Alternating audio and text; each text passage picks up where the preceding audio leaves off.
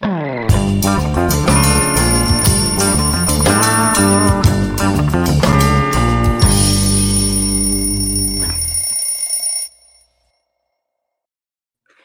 dia, o despertador tocando nessa terça-feira, 20 de junho, 7 e meia, aqui no Expresso com a Manu. Esse é o nosso programa diário, todas as manhãs, de segunda a sexta. A gente se encontra para conversar sobre as notícias, para falar um pouco de política, para falar sobre o nosso país e sobre o mundo. E também sempre recebendo uma convidada ou convidado muito especial para comentar esse giro que a gente faz pelas notícias junto comigo. O dia de hoje é um dia cheio de assuntos para a gente conversar. O primeiro deles, e mais lamentável, é a existência de mais um ataque às escolas ontem no nosso país. A escola Helena Colodi, em Cambé, no Paraná, foi atacada por um ex-aluno da escola que atirou em dois estudantes, na Caroline Alves, de 17, e Lunuan, de 16. Eles eram namorados. Ela, a menina, morreu na hora. Nós agora, no dia 3 de julho, vamos apresentar ao ministro Silvio Almeida o relatório do Grupo de Trabalho de Enfrentamento ao Extremismo e Ódio, que, é, que surgiu antes daquela leva, é lamentável dizer essa expressão, né, mas daquele conjunto de ataques que aconteceram no nosso país, antes daquele ambiente de bastante medo que todas nós, que somos mães e pais, uh, vivemos no mês de abril, mas uh, que, evidentemente, leva em conta também a transformação pela qual o nosso país passou no último ciclo, que faz com que episódios como esse se repitam. Toda a minha solidariedade à população de Cambé, ao estado do Paraná, às famílias uh, desses dois jovens, né, e que o nosso país possa enfrentar de uma maneira eficaz, né, a, o, o, o aumento dos ataques nas escolas. Tem muitos estudos sobre isso, né? Existem estudos que mostram uh, com evidências e não com opiniões o que acontece nos Estados Unidos e as diferentes políticas em diferentes estados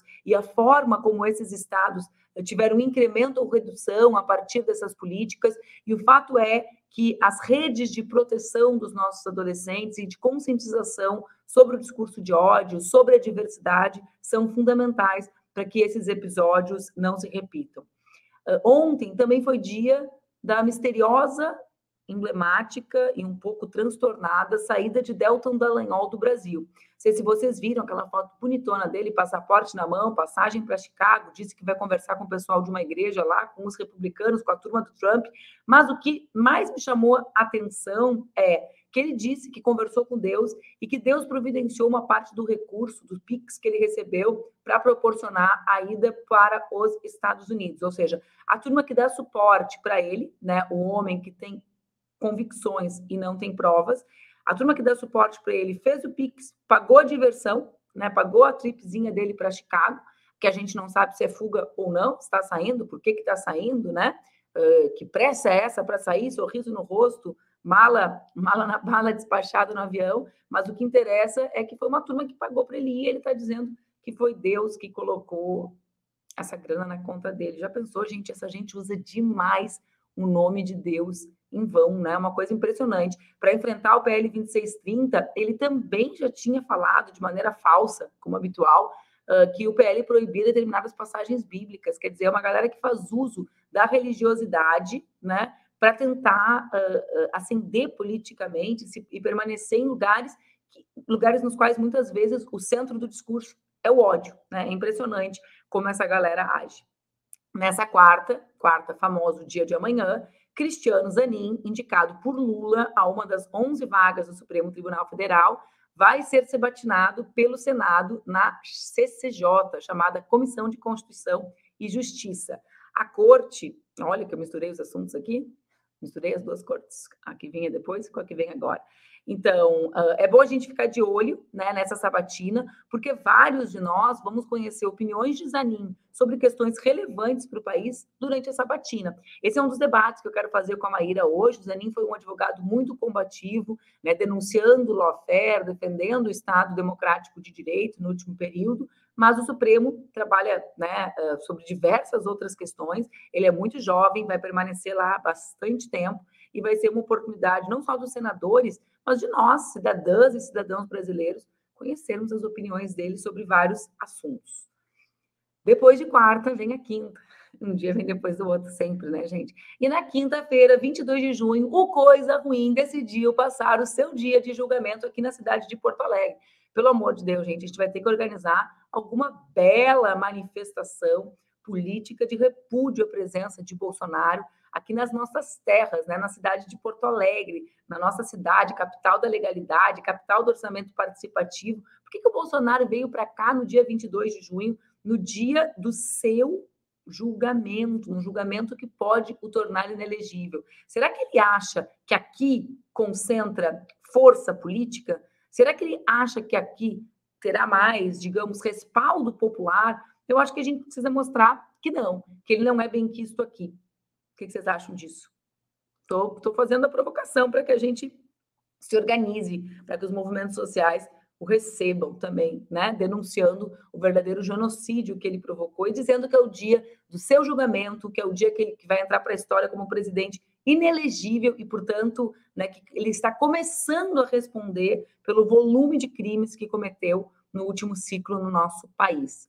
Ontem também, dizem os jornais, Lula bateu o martelo que a ministra Nízia da Saúde permanecerá e que o Ministério da Saúde não está à disposição do Centrão nas negociações da Câmara. Achei isso muito relevante. A gente sabe que uh, a, o Ministério da Saúde opera um volume de recursos muito considerável, mas mais que isso, né, depois do que nós vivemos com a pandemia, com a desconstrução do sistema único de saúde, com absoluta uh, descompromisso o Brasil, que era o campeão mundial, país exemplo de imunização, né, e que vem enfrentando digamos, né, nesse último ciclo, uma verdadeira campanha oficial contra a imunização e contra as vacinas, o Ministério da Saúde tem uma relevância muito além do seu orçamento, mas estratégica na reconstrução do país, no enfrentamento ao negacionismo e na garantia de que políticas públicas e sociais voltem a ser efetivadas.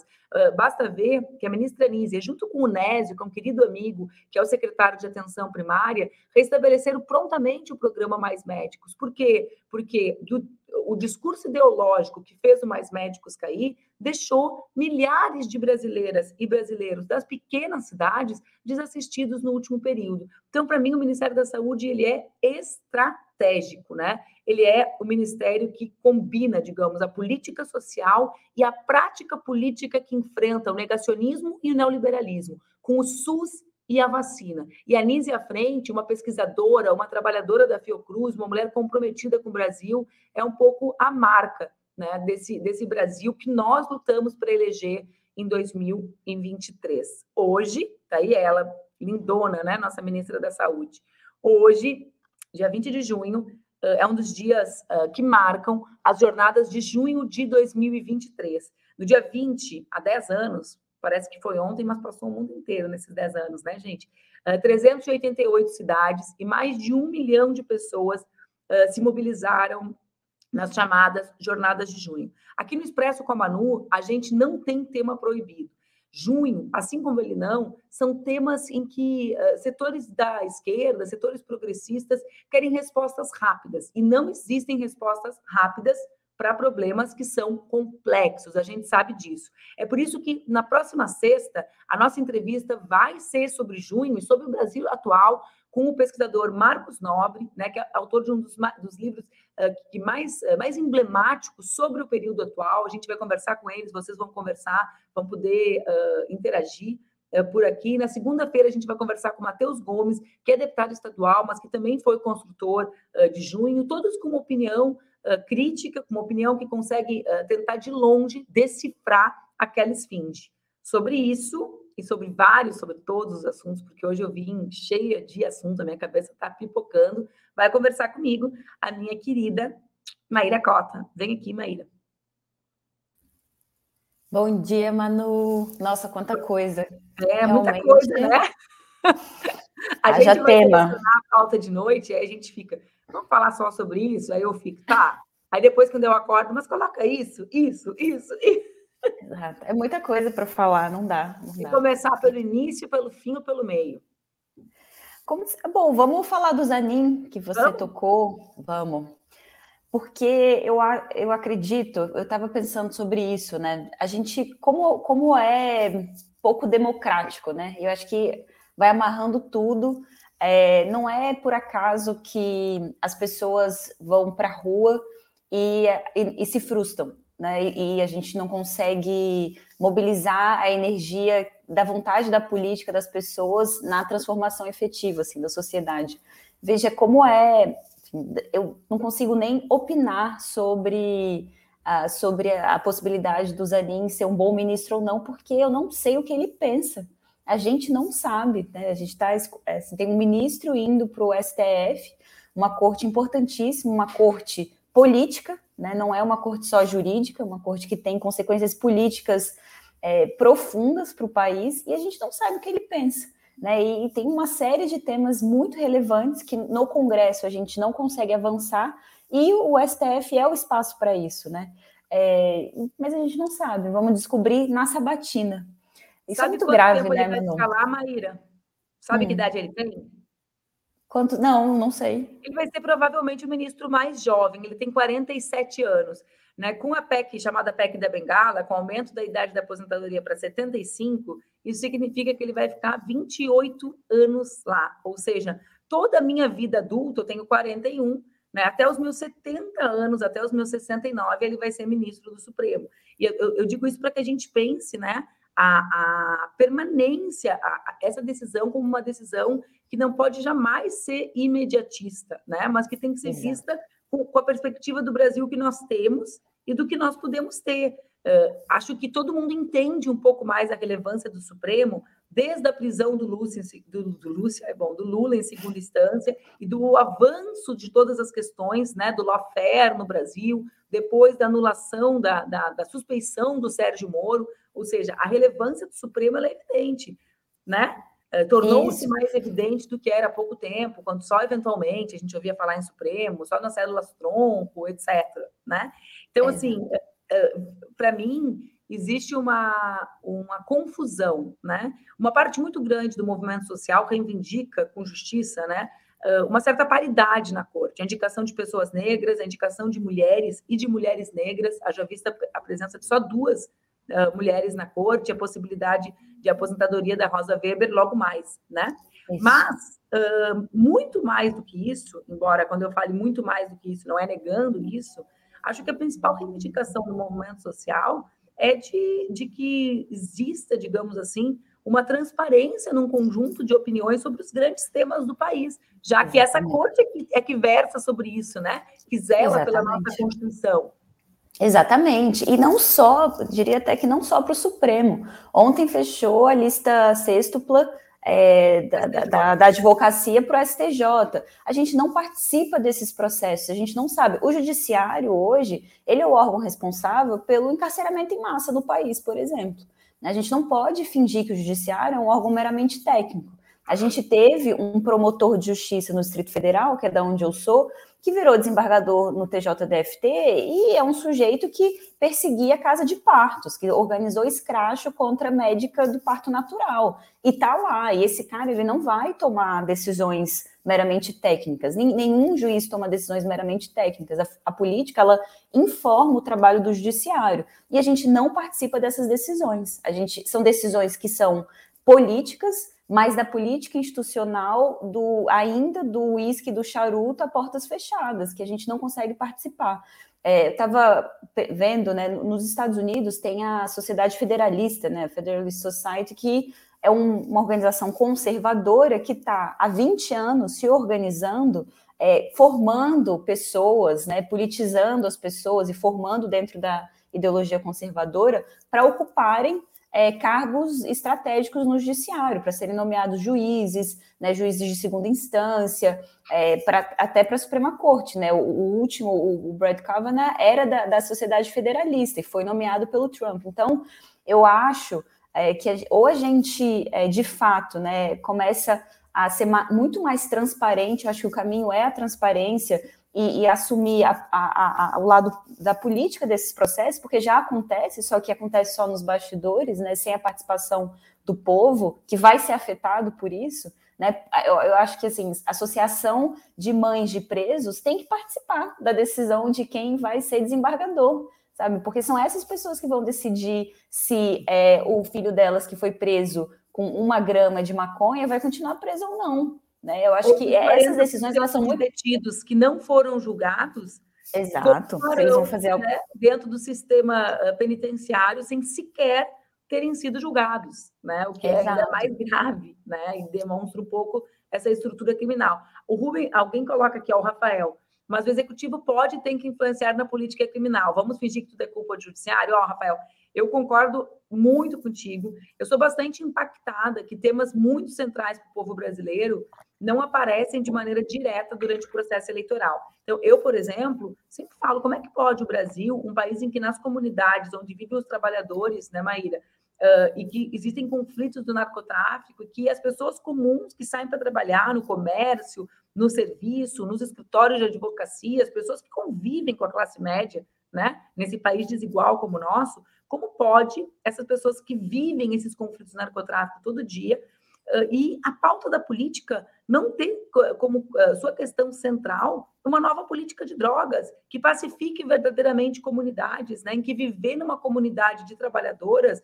não seja viver como a gente vê cenas repetidamente uh, fugindo dos tiros trocados ou enterrando o filho que estava indo caminhando para a escola. Então eu concordo plenamente com o Rafael, né? e com a sua, e com a sua uh, digamos, problematização. Ocorre que a gente está discutindo a indicação uh, de um ministro, né? E, e, e, acho que existe, Rafael, um ambiente que transforma qualquer crítica né, uh, numa, num, numa ideia de permanente polarização. Então, assim, eu falo, eu não conheço as opiniões dele, Uh, tá ok, né? Eu estou questionando um formato de, de, de, indicação, não a indicação em si, pelo simples fato que eu, assim como tu, Maíra, não conheço as opiniões uhum. né? sobre temas que são relevantes para mim, para o desenvolvimento da sociedade, né? Sobre uh, temas que, que, o Supremo ou já terá que, que, que decidir, ou decidirá num curto período de tempo, né? Porque a gente também consegue saber quais são os conflitos. Alguém que eu acho que é o Rubens, o Rubens ou o Rogério, a Anitta Bian, provocaram sobre qual poderia ser a forma, Maíra. Eu queria te ouvir um pouquinho disso, sobre isso. A forma de indicação? De indicação ou de sabatina, de construção disso. Eu acho processos, é, ou, enfim, né, um processo de escolha é, direta mesmo, né, como, como a gente tem, por exemplo, nos Estados Unidos, né, de votar, quando você vota nas eleições, você vota para promotor, você vota para juiz, é, apesar de ser meio, enfim, né, isso tem também questões, mas eu acho que é uma própria abertura da, durante as nomeações para escutar as associações, para escutar os movimentos organizados. Hoje, só quem é escutado nessas nomeações é quem tem o ouvido do ministro, o ouvido do presidente, quem consegue chegar lá. Não tem um processo de, de consulta popular né, efetiva a esse tipo de nomeação. A gente não tem nenhum tipo de, de, de lastro né, sobre opiniões de quem vai ser nomeado. Os processos são muito corridos, são trocas de favores, né? Então é muito, isso é muito sério. Eu concordo com o Rafael sobre o papel do executivo. Só que o executivo ele é minimamente poroso à, à, pressão popular, tanto que a gente escolhe os principais representantes que estão lá. Né? Quem vai é, no judiciário a gente nunca participa disso. A gente finge que o concurso consegue selecionar os melhores e aí aproveitando a deixa, né? Deu tanto aí para provar que não faz isso, né? Um concurso público, porque haja vista a qualidade técnica de Deltan e Moro. É, isso não acontece, depois fica totalmente refratário, a gente não tem nenhum tipo de é, participação, a gente nem fica sabendo, né? A gente não, não nem sabe o que está acontecendo. Porque, porque o Senado, né? Porque a sabatina no Senado, ela tem, em tese, esse papel né, da representação popular uh, a partir, digamos, do Pacto Federativo, né? Porque o Senado, pra, só para lembrar a turma, né? O, o Senado é o lugar em que todos os estados da federação têm igual representação, certo? A Câmara é um lugar que se esforça, porque não é exatamente perfeita, para a representação popular em si, né? Uh, número de pessoas que vivem naquele estado, número de parlamentares com um mínimo e com um máximo, né? De possibilidade, o que deforma um pouquinho a proporção. Mas, em tese, é o espaço de maior representação da população, essa, essa é a ideia do, do sistema bicameral. Por que, eu estou trazendo isso aqui? Porque, claro que o Estado é um espaço de legitimação, evidente que é, mas essa ideia que a Maíra fala, da rodada com movimentos e com organizações sociais, porque quando a gente fala movimentos, Ma, uh, Maíra, o pessoal, o pessoal acha que a gente está falando só do movimento social uh, do qual nós nos originamos. Mas não, né? A gente está falando de organizações sociais, de instituições, né? O pessoal que debate educação, por exemplo, vamos lá, né?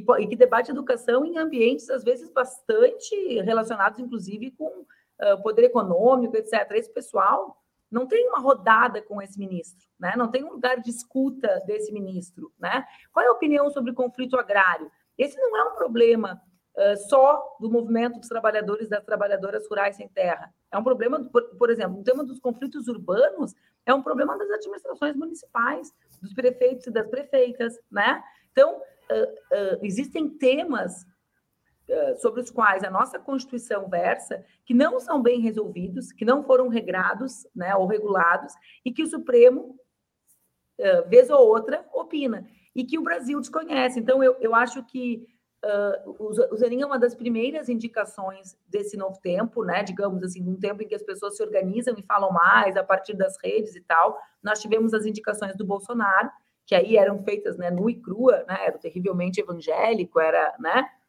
Uh, enfim, era uma outra lógica de construção que, que, que, dialogava diretamente com a sua base, permanentemente, sem nenhum prurido, sem nenhuma, sem um, nenhum ai, ai, ai, né? Nenhuma, vamos exigir grandes qualidades técnicas, mas eu Nenhum verniz, que... né? Nenhuma pretensão de querer parecer. Exatamente. Eu acho que nós uh, que nós precisamos refletir sobre isso. O Sabe diz: Estados Unidos não é exemplo para ninguém. Aqui, sabe, a gente não trata os países como exemplos, né? Mas a gente uh, sabe uh, o impacto e o peso do, dos Estados Unidos na organização das democracias, entre aspas, né, uh, da América Latina e da, da América do Sul, para o mal, né, durante os golpes e períodos militares, mas também como a direita se referencia nessas organizações. Então, eu acho, né, Maíra, que quando tu traz o exemplo dos Estados Unidos, tu traz para mostrar, olhem lá, até lá tem esse é. medo de, né? É, exemplos de experiências, né, gente? Não é, não, e não é porque tá lá que é bom, é só para a gente pensar experiências. Eu acho que a gente trata as nossas instituições como realidades dadas, e eu acho que a gente tem que politizar as nossas instituições e pensar na possibilidade de transformá-las, né? O judiciário não tá dado, não foi sempre assim, não é sempre assim, não é assim que funciona em todos os lugares. Vamos pensar como que a gente quer transformar as nossas instituições eh, entendendo o papel que elas têm na implementação de política pública. A gente tem muito pouca tem, tem muita dificuldade de olhar o judiciário como uma, uma, uma instituição que aplica e constrói, às vezes, política pública, né? interfere na política pública. Não é só um órgão de provisão jurisdicional, como se diz, que dá sentença, né? mas formula política pública, tem, toma decisões, é, tem, é, toma decisões que impactam uma comunidade ali onde ele atua. Então, a gente precisa começar a refletir sobre isso, né? E, e, acho também que tem essa ideia, né? Porque a, a direita ela trabalha com uh, um conjunto de valores publicamente que são contraditórios, mas ela trabalha. Então, de um lado, ela usa a legitimidade do concurso público, né, uh, como um organizador dos méritos uh, e, e a construção de um judiciário que tem, digamos, uh, o direito, em função dessa legitimidade, de se manter afastado da população. De outro lado, ela uhum. destrói o serviço público, né? destrói o Estado. Então, é, é, ela é. se usa, digamos assim, desse caldo do que representa o, o judiciário, a sua organização, baseada em concurso público, para legitimar a distância das cortes que não fazem parte desse, dessa seleção pública, né, Maíra? Eu, eu Exato. E é uma confusão, porque como as pessoas não debatem o juiz, porque o juiz foi concursado, as pessoas acham que também não vão usar, não vão debater o STJ, né, ou o STF, ou que faz parte desse mesmo mundo, né, que é um mundo de linguagem e de regras próprias. E o direito é pródigo em fazer isso, em se agarrar nas suas regras próprias, na sua linguagem própria, em usar a linguagem, aqui linguagem mesmo, o idioma, né, os códigos, uhum. os sinais, como instrumento de poder e de exclusão, né? É. Total, e, e, isso porque a gente nem, nem falou da forma de, do concurso público em si, né? Que acaba, que acaba beneficiando a elite, que é quem pode parar a vida, não trabalhar e ficar, sei lá, três, quatro anos estudando para passar no concurso público. Lélia Gonzalez falava disso, de como o judiciário foi o principal instrumento da Península Ibérica de dominação e sustentação da hierarquia de classe. E a hierarquia racial. Então, assim, é a possibilidade de você manter uma sociedade profundamente desigual é, em termos de raça e classe vem de um judiciário que apazigua os conflitos sobre essa, essa, esse manto da tecnicalidade do direito, né, da, da, da igualdade formal, mantendo o, o, a desigualdade social material ali operando é, legitimamente, né? Então a gente precisa estar muito de olho nessas coisas. Grande Lélia Gonzalez. Olha só, Maíra. Não que a gente tenha assim um latifúndio de tempo para um assunto tão fácil, né? Porque a gente não falou do julgamento do Bolsonaro, né? Que é dia 22, da possibilidade de ele se tornar inelegível. Acho que esse é um grande debate sobre, não sobre ele, né, cara, que nada dele é grande, né? Só é o desastre que ele provocou no Brasil. Mas sobre essa relação entre Bolsonaro e bolsonarismo, né? Se o que eles construíram, não ele, mas eles construíram no último período, prescinde dele ou não, né? Se ele pode cair fora e isso mantém certa força política. O que tu acha disso? Acho que sem dúvida a força política está aí, o bolsonarismo vai continuar assim, o Bolsonaro. É, agora resta saber a, como que ele, como, assim, se ele vai ser personificado em alguém, né? que a gente é curioso, né? A gente tem sempre a tentação de falar de política pensando em eleição, porque é óbvio, é o momento mais consequente para a gente, né? mais evidente. Então, em termos eleitorais, acho que vai ter, assim, sempre vai ter né, as pessoas que vão querer herdar isso, mas o bolsonarismo com certeza vai, vai seguir vivo, vai seguir, assim, né, tá, tá, aqui na sociedade, tá aqui com a gente, né? A gente precisa, eu acho que você é uma das pessoas que mais fala sobre, melhor fala sobre isso, né? Sobre a importância da gente é, assumir, aceitar né, que o bolsonarismo está aí e começar a pensar estratégias de articulação e, e, e enfrentamento dessa força né, para transformação. Assim, acho que, enfim, é, não tenho a menor dúvida que o bolsonarismo segue vivo. Sabe que eu vejo muita gente falando na possibilidade do Tarcísio assumir esse lugar. E eu fico pensando uh, o quanto alguém que na prática é um político absolutamente convencional, né? Uh, e que adere, digamos assim, ao bolsonarismo pelo pragmatismo dos políticos tradicionais, né? Uh, como a escolha fácil, o caminho óbvio, em como ele conseguiria uh, migrar para essa pauta. Eu, às vezes, acho que eles. vê bem, né? Eu tô vou trabalhar aqui com a ideia de outsider fake, né? Não um outsider legítimo, o outsider uhum. que consegue mostrar, uh, mostrar, tornar simbolicamente factível a ideia de ser alguém de fora do sistema, mesmo que uh, expresse de maneira mais horrenda o que é o sistema em si. Né? Então, quando eu uso uhum. outsider, é sempre fake, tá, gente? Imaginem entre parênteses fake, como tudo que eles são. Mas eu fico imaginando que eles talvez uh, tenham assim a, a demanda de alguém com esse verniz mais uh, mais de fora do sistema, sabe? Como é, em algum sentido, a própria Michelle Bolsonaro, que tem esse vínculo uh, super grande com, a, com, com um mundo que acho que nós não queremos decifrar também, né? Porque tudo que é resposta rápida é, é o esforço de não decifrar, que é o mundo uh, da, do que representam hoje as organizações evangélicas na base da sociedade brasileira né, ali nas comunidades, nas vilas, na periferia, na favela, né, deem o nome que, que queiram dar. Né? Então, eu, eu, claro, né, tudo é achismo, a máquina de São Paulo vai ser muito grande, né, óbvio, São Paulo é São Paulo, mas a gente já viveu uma eleição em que a máquina não era tão grande, a internet era muito, muito, foi muito organizadora de um sistema, e eu não sei como eles vão disputar esse aspas, legado, né? Legado de destruição é foda, né? Mas esse é, legado, é, exato. Tem a própria Damares, né, Manu? Não sei o que, que você acha, assim, dela como força Maíra, política. De Brasília mesmo, precisava me lembrar dessa mulher. não podemos esquecer, não podemos Sabe que esquecer essa turma que está no Senado, a turma que a gente acha mais caricata, eu tenho achado com muita dificuldade de encontrar um espaço de operação da política, sabe?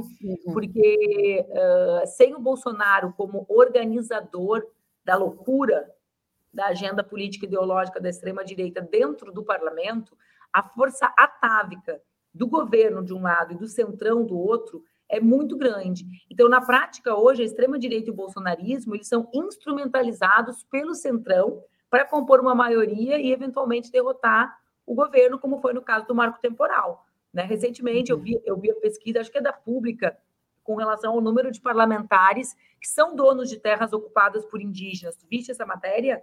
Vi, eu vi na pública. Eu até vou procurar se a Luísa da produção conseguir achar o número, porque eu estou desde ontem fazendo menção a isso sem o número, porque eu me perco aqui nas minhas coisas internéticas.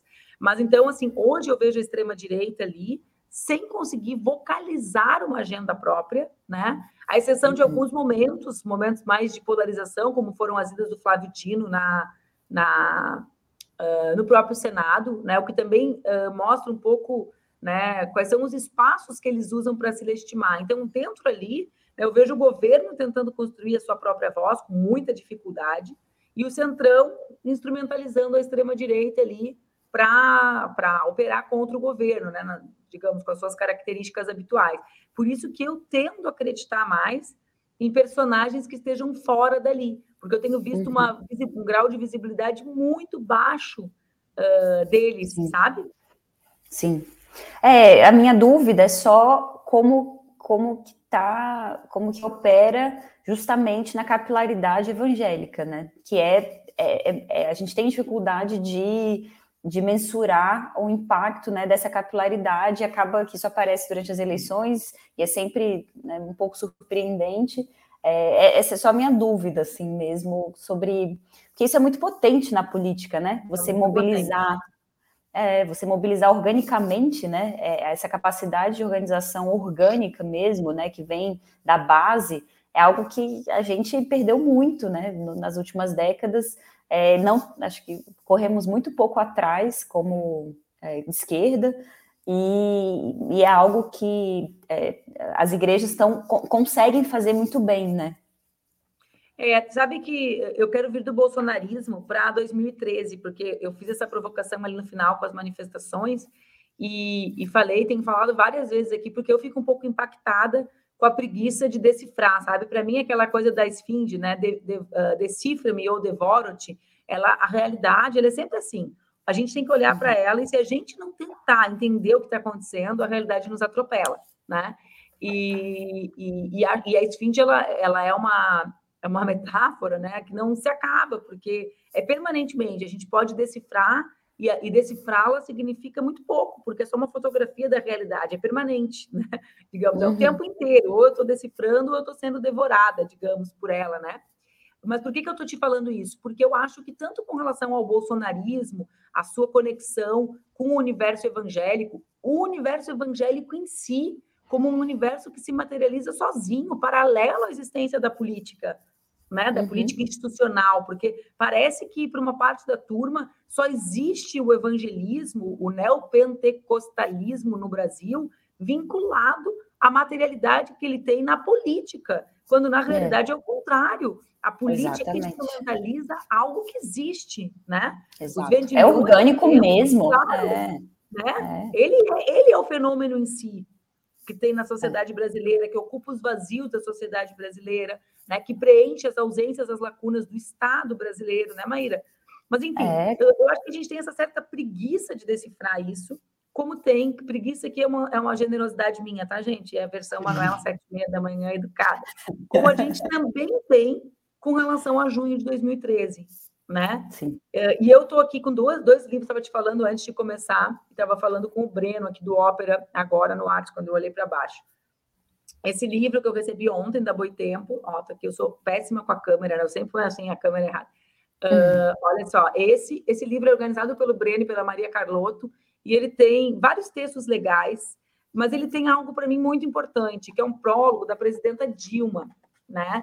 Por que, que para mim é tão importante? Porque é o espaço em que ela reconhece uh, que essas manifestações tinham um caráter progressista no início e que ela uh, e que a disputa, para usar uma expressão nossa, uh, inconclusa ou mal feita, se deu assim pela nossa incapacidade orga organizativa e orgânica, né? E eu queria te ouvir um pouquinho sobre isso antes da gente acabar. Não, eu, eu esse prefácio, né? Tô muito curiosa para ler, ainda não li. Que bom que está vindo, que, que tem esse posicionamento né, de alguém que estava ali né, no governo na época, porque eu acho que hoje em dia é, as pessoas que estavam no governo, né, assim, na prefeitura de São Paulo, no governo de São Paulo, no governo federal, tem muito a tendência de negar é, qualquer responsabilidade política por junho de 2013, né, por não ter conseguido é, abrir esse diálogo é, com as ruas, né, por ter se tornado tão é, encastelado, né, o poder, é, especialmente o poder executivo, é, se tornou tão é, encastelado, tão longe das ruas, né, no, no e algo né, tão paradoxal, né, para um governo que, que era de esquerda, que a gente tem dificuldade de, de fazer essa análise, né, essa análise real mesmo das demandas que estavam ali em jogo e a gente só vê, tá vendo? Estávamos certos. Eu acho que tem essa tendência dos governantes da época de falar, estávamos certos desde o início, depois abriu o bolsonarismo, tinha que ter reprimido mesmo as manifestações. Então, hoje,